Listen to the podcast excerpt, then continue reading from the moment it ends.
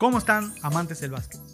Bienvenidos al episodio número 3 de La Zona Pintada, donde estaremos hablando de los últimos datos del reinicio de la NBA. Quédense con nosotros. Ya empezamos.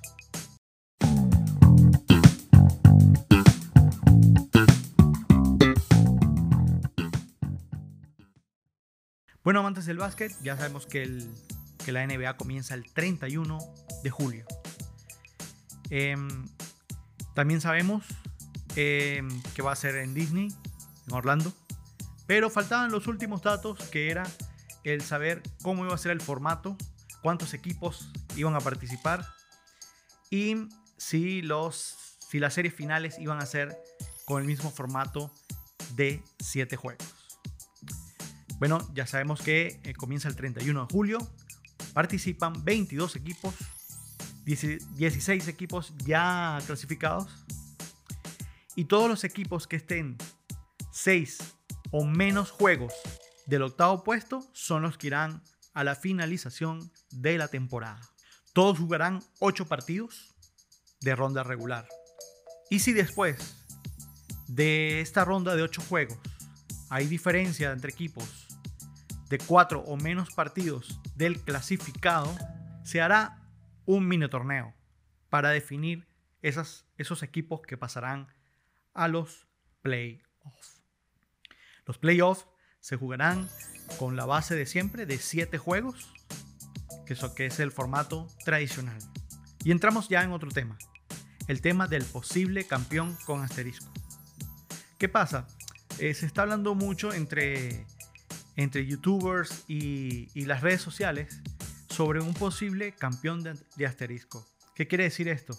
Que si, el, si hay un campeón, en lo que haya un campeón de la NBA en esta temporada, se le pondrá un asterisco. No oficialmente, pero sí muchas personas eh, le pondrán ese asterisco solo para saber que este fue el campeón en, el, en este momento de la pandemia y todo este asunto de la suspensión de la NBA. Es como para recalcar eh, que, qué sucedió en ese momento de esa finalización de la temporada y en este caso las finales. ¿Qué pasa? Yo opino que si, por ejemplo, gana los Lakers con LeBron James y todo el equipo que le han eh, formado junto con Anthony Davis y, y compañía, ¿qué pasa? Si quedan campeones, seguro le ponen un asterisco porque son equipos favoritos. Entonces le ponen el, asterisco como para decir, ok, está bien, ganaron, son campeones, pero ganaron en, en esa eh, locura de reinicio de la NBA y esa, este, no sé, no, no me cuadra mucho ese campeonato. Pero te apuesto a que si gana, por ejemplo, un equipo no favorito, por ejemplo, como el año pasado, Toronto Raptors, no era favorito. Si estuviésemos en la misma situación en este momento, que, estamos en este momento, eh, seguro le fuesen puesto un asterisco. Porque es algo fuera de lo común. Entonces de eso es lo que, lo que se rumora. Por ejemplo, si gana eh, Brooklyn Nets, por ejemplo, si en el caso que volviese eh, Kevin Durant y quedan campeones, sería, le pondrían ese asterisco. Porque quedaron, o sea, fue, fue un campeón no esperado. En este caso, el ejemplo que pongo con los Lakers, eh, le pondría un asterisco solo por aquellas personas que, que siempre hablan de, de, LeBron James, por ejemplo, y, y, de todo esto, de todo este movimiento que pudieron hacer para formar este gran equipo. Entonces le pondrían ese asterisco solo para decir, LeBron James y los Lakers quedaron campeones en esa temporada extraña y muy atropellada. Otro tema del que podemos hablar es el efecto de jugar sin público.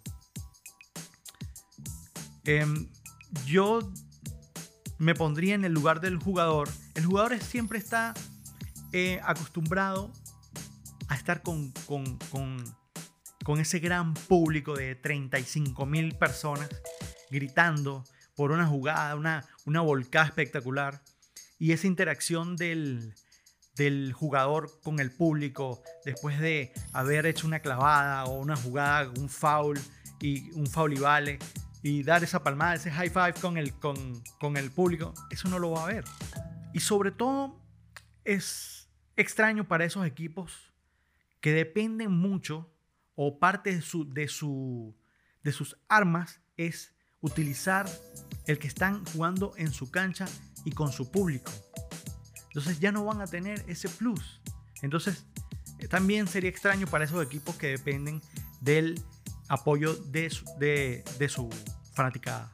Por eso he escuchado y también he leído mucho de que está la posible incorporación de sonido de ambiente para motivar al jugador.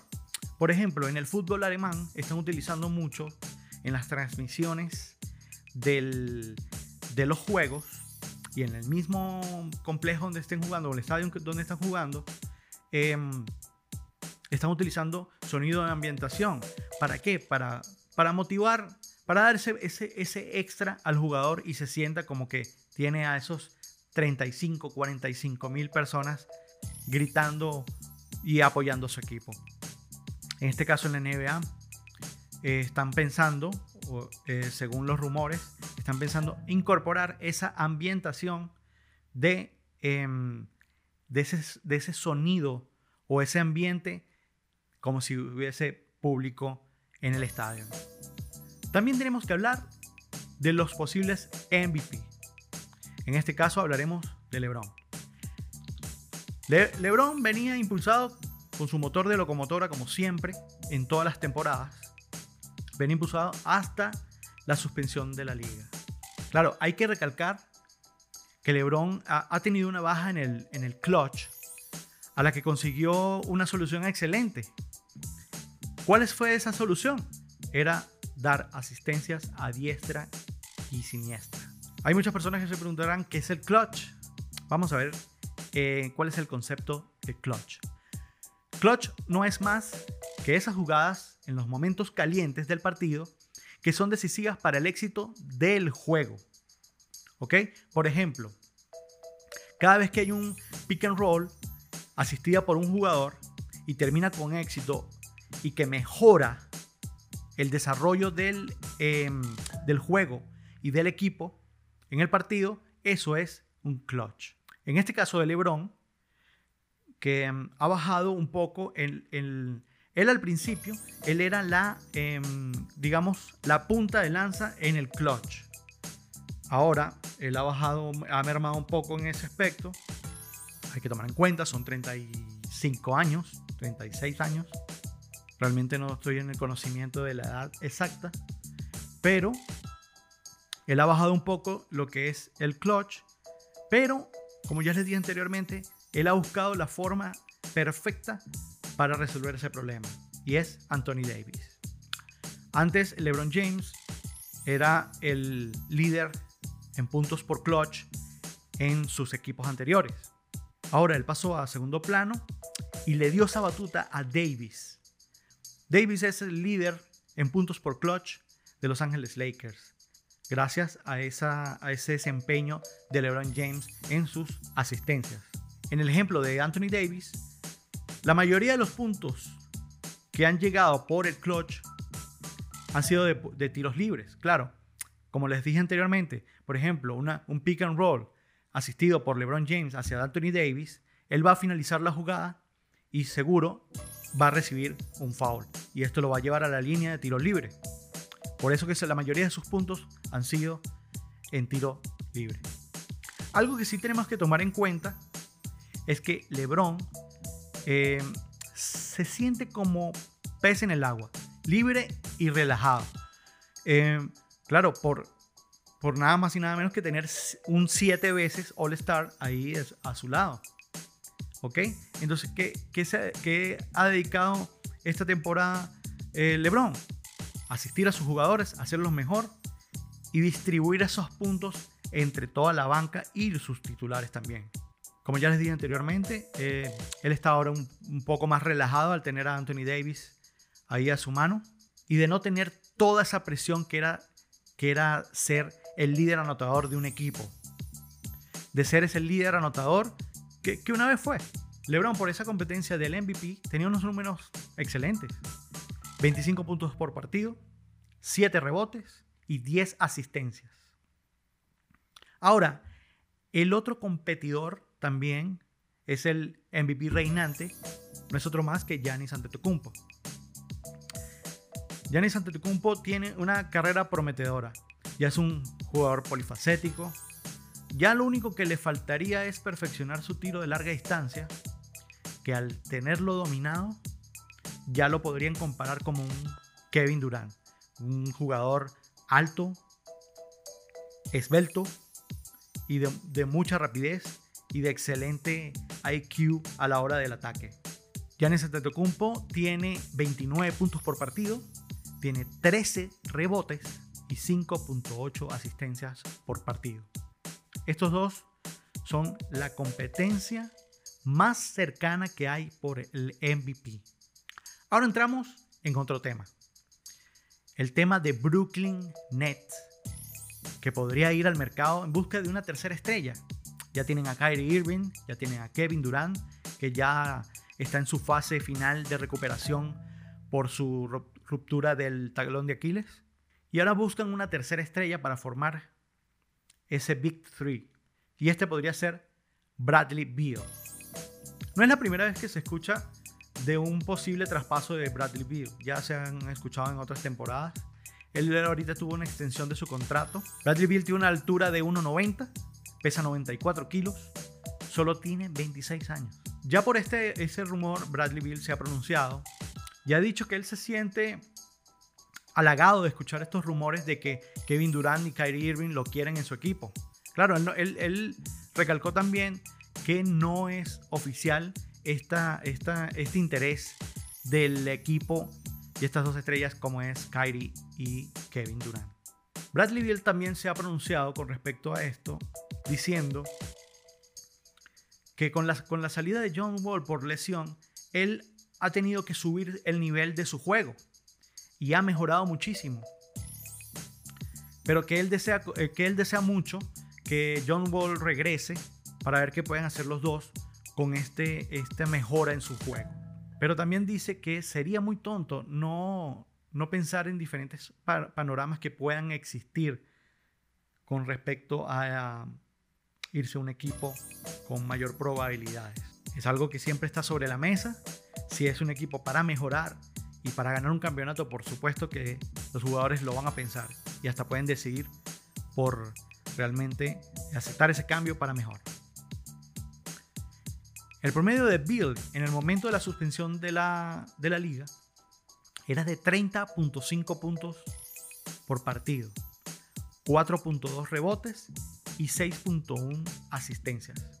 Estos 30.5 puntos lo coloca él en el segundo en el segundo puesto como mejor anotador en la NBA, después de James Harden. Ahora vamos a llegar a un tema de la cual también todos están hablando es de la salida de Atlanta de la competición en Disney. Y por ende, es el adiós de un jugador emblemático como es Vince Carter. ¿Qué podemos decir de Vince Carter? Vince Carter cuando llegó a la liga em, impactó de inmediato por su capacidad atlética a la hora de clavar la pelota. Unas clavadas que no habíamos visto nunca, sobre todo en esos campeonatos de volcadas que él participó. ¿Qué otra cosa podemos decir de Vince Carter? Vince, Carter en lo que llegó como novato, ganó el, el, premio novato del año, eh, obtuvo dos All NBA, obtuvo ocho All Star, medalla de oro en, en los Juegos Olímpicos de Sydney 2000 y por supuesto 20 temporadas en la NBA en la cual lo ponen en el puesto 19 de anotadores históricos de la NBA con 25.728 puntos. Eso es extraordinario, el poder jugar 20 temporadas es algo sin precedentes. ¿Qué más podemos decir de Vince Carter? Vince Carter fue seleccionado número 5 en el draft de 1998. Una camada de jugadores excelente fue seleccionado por Golden State y traspasado en un momento a los Toronto Raptors, que fue donde los conocimos.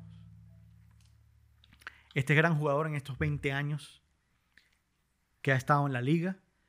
Ha militado con Toronto Raptors, New Jersey Nets, Orlando Magic, Phoenix Suns, Dallas Mavericks, Memphis Grizzlies, Sacramento Kings y Atlanta Hawks, que es donde estaba jugando en, en este momento, que por los números y estadísticas no quedó entre los 22 equipos que van a jugar el reinicio de la NBA.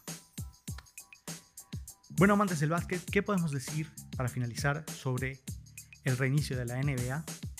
Lo que podemos decir es que estamos completamente seguros que el 31 de julio vamos a estar al pie del cañón para ver el reinicio de la NBA y ver eso que tanto queríamos. Ver a nuestros equipos de baloncesto jugar y dar el todo por el todo para ver quién se lleva el campeonato de la temporada 2019-2020.